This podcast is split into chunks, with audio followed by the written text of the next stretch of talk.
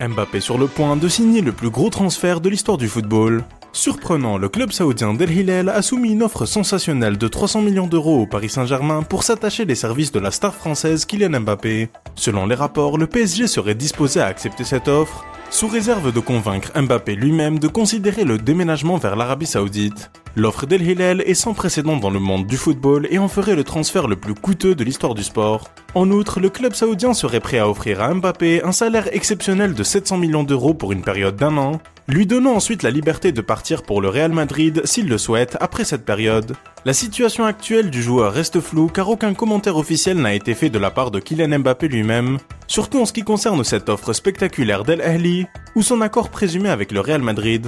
Cependant, les médias ont rapporté que le PSG avait donné à Mbappé la permission de discuter avec El Hilal, ce qui suggère que les pourparlers entre le joueur et le club saoudien pourraient être en cours.